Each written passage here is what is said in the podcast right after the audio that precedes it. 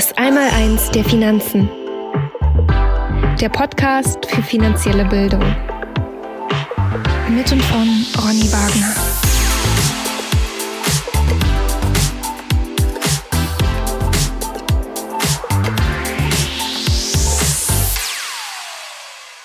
Herzlich willkommen zum Podcast für finanzielle Bildung, das Einmaleins der Finanzen. Mein Name ist Ronny Wagner und ich werde euch in diesem Podcast den Vermögenszyklus vorstellen. Es geht hier um die Bedeutung und Unterscheidung von Geld und Vermögen. Gleich geht's los. Der Vermögenszyklus. Wie gestaltet sich denn nun eigentlich der Zusammenhang zwischen Geld und Vermögen? Wie kann man dieses hochkomplexe Thema auf eine einfache Wahrheit bringen? Worum geht es wirklich? Leider werden heute die Wörter Vermögen und Geld oft synonym benutzt. Es entstehen dann so ganz interessante Wortschöpfungen wie Geldvermögen. Ja, wir werden uns mal anschauen, ob das sinnvoll ist oder eher nicht. Schauen wir uns zunächst den Begriff des Vermögens, äh, den Begriff des Geldes an. Entschuldigung. In einer Volkswirtschaft geht es ja um den Austausch von Waren und Dienstleistungen. Es geht um es geht darum, dass ein Mensch ein Problem hat und ein anderer Mensch eine Lösung für dieses Problem. Und äh, idealerweise finden sich diese beiden Menschen in, einem, in einer Wirtschaft, äh, finden die sich zusammen und können dann quasi äh, die Dinge austauschen. Der eine kriegt sein Problem gelöst, der andere kann seine Pro Problemlösungsstrategie anwenden oder ein Produkt äh, anbieten, was, dies, was das kann. Und ähm, idealerweise ist es dann so, dass für diese Problemlösungsstrategie der derjenige, der das Problem hatte, eine Vergütung zahlt in Form von Geld. Früher hat man das äh, anders gemacht, da hat man also den, indirekt, äh, den direkten Tausch bevorzugt, man hat also Ware gegen Ware getauscht. Nach der Erfindung des Geldes äh, ist man zum indirekten Tausch äh, übergegangen, weil der viele Vorteile gegenüber dem direkten Tausch hat.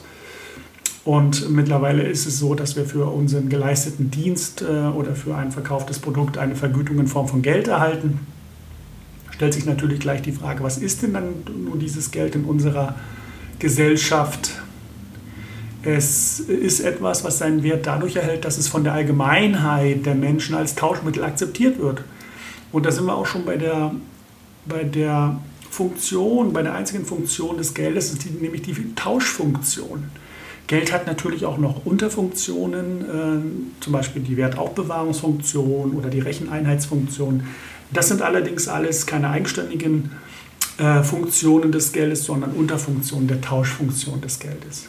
Also die Funktion des Geldes ist die Tauschfunktion. Geld muss Tauschvorgänge ermöglichen. Und idealerweise ist es so, dass das Geld äh, hoffentlich dann auch seinen Wert behält. Aber wie das zusammenpasst, schauen wir uns gleich nochmal an.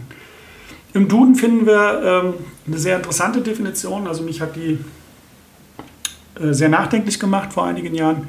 Dort steht nämlich in staatlichem Auftrag aus Metall geprägtes oder auf Papier gedrucktes Zahlungsmittel. Das hat mich etwas verwundert, weil das ist ja die Definition von Bargeld. In staatlichem Auftrag aus Metall geprägtes oder auf Papier gedrucktes Zahlungsmittel. Quelle Duden. Ne? Ja, wie passt denn das in unser Geldsystem? Ich, ich wusste natürlich, dass es auch nicht nur Bargeld gibt, sondern auch noch andere Geldarten, nämlich das andere große Gebiet ist das sogenannte Buchgeld oder Giralgeld oder auch digitales Geld, je nachdem, wie man es bezeichnen möchte. Und wir wissen, ich weiß auch, dass ähm, von der gesamten umlaufenden Geldmenge ungefähr 90 Prozent Buchgeld sind und nur 10 Prozent Bargeld. Das würde bedeuten, ähm, ja, dass das Bargeld in den letzten Jahren immer weiter zurückgedrängt wurde und durch das Buchgeld ersetzt wurde. Äh, was ist denn nur dieses Buchgeld? Das Buchgeld ist also quasi dieses Geld, was wir bei Banken geparkt haben, was bei Zentralbanken liegt. Das ist Buchgeld. Dem gegenüber steht das Bargeld, was laut der Definition das eigentliche Geld ist. Und ähm, wenn ich mir in, dem, in dem schönen Buch von der Deutschen Bundesbank Geld und Geldpolitik, das kann sich jeder kostenfrei auf der Seite der Deutschen Bundesbank nach Hause bestellen. Jeder Haushalt kriegt das einmal kostenfrei. Das ist ein schönes, äh, gut geschriebenes Schülerbuch für die Sekundarstufe 2. Dort finden wir auf Seite 22 folgenden Satz. Ich zitiere, Euro-Banknoten im Euro-Währungsgebiet sind das einzige unbeschränkte gesetzliche Zahlungsmittel. Stellt sich mir sofort die Frage, was sind denn dann beschränkte gesetzliche Zahlungsmittel? Antwort, ja, Buchgeld zum Beispiel. Ne? Das sind beschränkte gesetzliche Zahlungsmittel.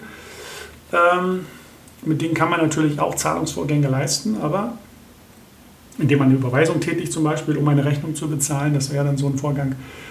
Ähm, aber das einzig unbeschränkte gesetzliche Zahlungsmittel ist das Bargeld.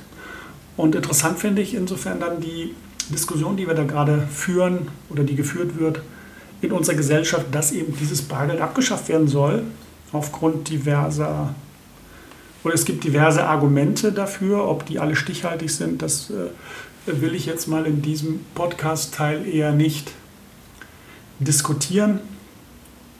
Aber es wirft Fragen auf, ne, warum man dieses Bargeld abschaffen möchte. Ähm, kann sich jeder selber erstmal einen Reim drauf machen. Fakt ist aber eins, äh, dass wir ganz klar diese Unterscheidung treffen müssen zwischen Bargeld und Buchgeld. Denn Buchgeld ist eigentlich äh, nicht richtig, sondern Buchgeld ist ja eigentlich eine Geschichte, es ist eine Bank- und Spareinlage eigentlich. Ne? Wenn ich also Geld in Form von Buchgeld bei einer Bank halte, dann habe ich eine Bank- oder Spareinlage. Und ähm, das ist eben eine ganz, ganz feine Unterscheidung, die ich treffen muss, denn ich bin da natürlich auch abhängig von der Bonität äh, und vom Vertrauen, was ich dem Bankinstitut oder dem Finanzinstitut entgegenbringe.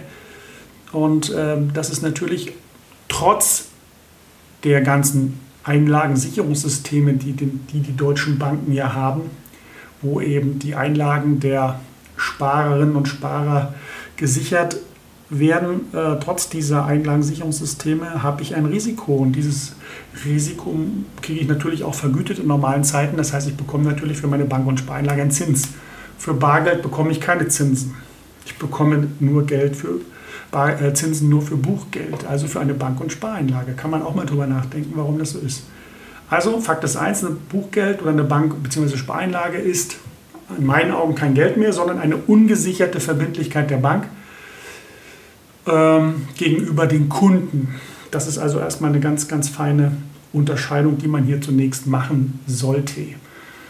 Ja, und ähm, wie gesagt, ähm, da sollten wir jetzt mal die Abgrenzung dann auch finden.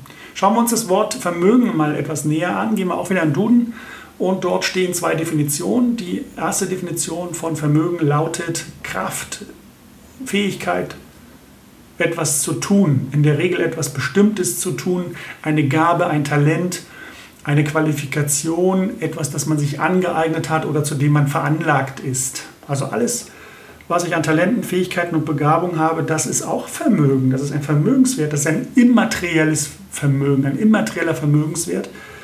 Und ähm, diesen immateriellen Vermögenswert kann ich am Markt der Möglichkeiten, also kann ich in einer Wirtschaft einsetzen, um das Problem eines anderen Menschen zu lösen, um einem anderen Menschen zu helfen. Und äh, ich bekomme dann dafür eine Vergütung in Form von Geld und kann dann jetzt mit diesem, mit diesem Geld, was ich da bekommen habe, kann ich jetzt, habe ich jetzt zwei Möglichkeiten. Die erste Möglichkeit ist, ich investiere das Geld wiederum dahin, dass ich meine Fähigkeiten, mein Wissen, mein Know-how meine Talente, meine Begabung weiter ausbaue, mich verbessere, ein größeres Potenzial erreiche. Und äh, um wiederum dann stellen sich eine Spirale vor, auf, die man so, auf der man so äh, hochklettert, äh, um dann vielleicht im nächsten, in der nächsten Runde noch besser zu sein, noch größere Fähigkeiten zu haben, noch mehr Geld zu verdienen. Das wäre die eine Möglichkeit, was ich mit dem Geld machen kann. Und die andere Möglichkeit ist, dass ich äh, quasi dieses Geld einsetze, um ähm, in den zweiten Bereich zu gehen. Und da sind wir bei der zweiten Definition von Vermögen, die da lautet, es ist der gesamte Besitz einer Person oder einer Familie, der einen materiellen Wert darstellt. In der Fachsprache der Finanzbranche würden wir das als oder bezeichnen wir das als Sachwert. Auf der anderen Seite stehen die Ansprüche, Forderungen und Verbriefungen wie beispielsweise Lebensversicherung, Tagesgeldkonten, Girokonten, Bausparkonten, Zertifikate und Investmentfonds, die nach dieser Definition nicht, zu dem, nicht zu, zum Vermögen zählen. sie werden Geldwerte genannt. Das sind also Geldwerte sind immer Ansprüche und Forderungen, äh, die ich habe und in die ich investiere, aber niemals in den Sachwert selbst. Ich investiere immer nur in irgendwelche Ansprüche. Und das ist auch fein, ein feiner Unterschied, den man hier machen muss und den man auch verstehen muss, um dieses ganze System noch besser zu verinnerlichen. Ähm, also nochmal zusammengefasst, auf der einen Seite haben wir das, die, das Vermögen, die, die, Kraft und die Fähigkeit, etwas zu tun. Auf der anderen Seite haben wir die Sachwerte, in der Mitte haben wir das Geld. Das Geld können wir einsetzen, um unsere Fähigkeiten weiter auszubauen, um äh, auf ein höheres Level zu kommen. Auf der anderen Seite kann ich natürlich auch sagen, ich nehme mein Geld und packe das jetzt erstmal in die Sachwertehäufe, also Besitz an. Und äh, da sieht man dann eben auch, jetzt wenn man sich das Geld mal anschaut, dass eben Geld auch wir sprachen vorhin von der Tauschmittelfunktionalität, dass eben Geld unbedingt in der Lage sein muss, die Kaufkraft zu erhalten. Denn wenn ich auf der einen Seite etwas geleistet habe durch meine Begabung und Talente und Fähigkeiten und ich mir jetzt vorstelle, dass ich eine Quittung dafür bekomme, weil ich jemanden das Problem eines anderen Menschen gelöst habe und es jetzt dazu kommt, weil es eine Institution gibt, die der Meinung ist, die Geldmenge festlegen zu dürfen, und äh, äh, einfach festlegt, äh, mehr Geld zu drucken, dann passiert jetzt Folgendes, meine Quittung wird weniger wert. Äh, also auf meiner Quittung steht nicht mehr 100 Euro, sondern muss noch 95 Euro nach einem Jahr. Also ich, wenn ich dieses Geld nicht in den Markt wieder einbringe und umsetze, dann wird meine Quittung immer weniger wert, weil es eben Institutionen gibt, die die Quittungsmenge beständig erhöhen. Ja, und das führt dann eben äh, zu den bekannten Phänomenen Inflation und Deflation. Dazu werden wir aber äh, in einer separaten Podcast-Folge dann auch nochmal zu sprechen kommen.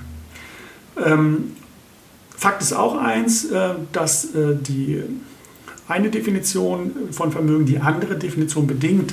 Das heißt, beide Seiten müssen gleich groß sein oder sich, sich äh, in etwa in der gleichen Größenordnung bewegen. Warum? Ähm, das materielle Vermögen kann auf Dauer niemals größer sein als das geistige Vermögen, das immaterielle Vermögen. Das muss immer gleich sein. Ich gebe Ihnen ein Beispiel. Und zwar stellen Sie sich vor, Sie, Sie haben im Lotto, oder es, es gibt ja Lottomillionäre, die haben über Nacht, sind die schnell zu viel Geld gekommen und sind jetzt eben in der, oder sind, sind in der Situation, jetzt eben mit diesem Geld umzugehen. Und jetzt hat man sicherlich schon häufiger gehört, dass eben die Lotto-Millionäre auch innerhalb von kürzester Zeit das, was sie da über Nacht gewonnen haben, dann auch wieder auf den Kopf geknallt haben und nach ein paar Monaten schon äh, pleite oder insolvent gegangen sind. Und da sieht man eben wunderbar, dass das eine das andere bedingt. Also wenn jetzt schnell auf die, die eine Seite größer wird als die andere, dann wird sich diese Seite auch wieder auf das Level der anderen Seite nach unten anpassen. Ne? Also man verliert das Geld wieder. Das ist eine Gesetzmäßigkeit, das ist ganz klar. Ne, wenn man also über Nacht zu viel Geld kommt, dann ist das Erste nicht, man kauft sich teure Autos, teure Uhren und Immobilien und lebt im Luxus, sondern das Erste, was man tun muss, man muss sein, seine Kraft und seine Fähigkeiten entsprechend anpassen, um mit diesem Betrag und mit diesem Vermögen äh, auch umgehen zu können. Das ist also eine sehr interessante Gesetzmäßigkeit, die ich daraus ableiten würde. Kommen wir nochmal zum Thema Geldvermögen, zu dieser Wortschöpfung. Also Sie äh, oder ihr werdet jetzt wahrscheinlich mitbekommen haben, dass das eigentlich eine Wortkreation ist, die so nicht geht, weil das sind zwei verschiedene Paar Schuhe. Geld und Vermögen kann ich nicht zu Geldvermögen machen, äh, weil das eine das andere gar nicht bedingt. Das eine hat mit dem anderen eigentlich gar nichts zu tun. Das sind zwei getrennte Paar Schuhe und als solche muss ich sie auch betrachten. Schauen wir uns den Vermögenszyklus also nochmal im Detail an. Kraftfähigkeit auf der einen Seite, Geld als, als Tauschmittelfunktion und materieller Besitz auf der anderen Seite. Das Ganze kann ich natürlich noch abrunden, den Vermögenszyklus kann ich noch abrunden, um äh, meine Kraft und Fähigkeit auf der einen Seite abzusichern. Das nennt man in der Versicherungssprache die Personenversicherung also Berufsunfähigkeitsversicherung, Unfallversicherung und solche, solche Geschichten, Todesfallversicherung. Auf der anderen Seite kann ich auch meinen materiellen Besitz absichern. Da sind wir dann in dem ganzen Bereich der Sachversicherung, Gebäudeversicherung, Feuerversicherung, äh, Kfz-Versicherung etc. pp. Versicherungen sind allerdings nicht dazu geeignet und im Speziellen auch die Lebensversicherung nicht, ähm, Vermögen zu bilden, weil Versicherungen können das gar nicht. Versicherungen dürfen das auch gar nicht. Versicherungen dürfen nicht in Sachwerte investieren. Versicherungen investieren in, primär in Anleihen, in, in Ansprüche, in Forderungen, in Staatsanleihen. Die dürfen gar nicht in Sachwerte investieren oder nur zu einem geringen Teil. Das sind keine vermögensbildenden Instrumente. Ne? Mit, mit, wenn ich eine Versicherung kaufe zur Altersvorsorge, dann tausche ich einfach nur Geld in einen anderen Geldwert. Was anderes mache ich da nicht. Ich betrete keinen Bereich in diesem Vermögenszyklus. Also weder tue ich was für meine Fähigkeiten noch äh, erwerbe ich Sachwerte. Das ist eine sehr, sehr wichtige Unterscheidung, die man einfach hier treffen muss und treffen sollte. Gut, damit sind wir auch schon am Ende dieser Podcast-Folge. Wenn euch dieser Podcast gefallen hat, lasst gerne eine Bewertung da. Für Fragen, äh, Anregungen, aber auch gerne Kritik. Schreibt mir eine E-Mail an fragen einmal eins der Finanzen.de. Einmal eins der Finanzen klein und zusammengeschrieben, so wie man es spricht. Danke, dass ihr dabei wart. Wir hören uns. Bis bald.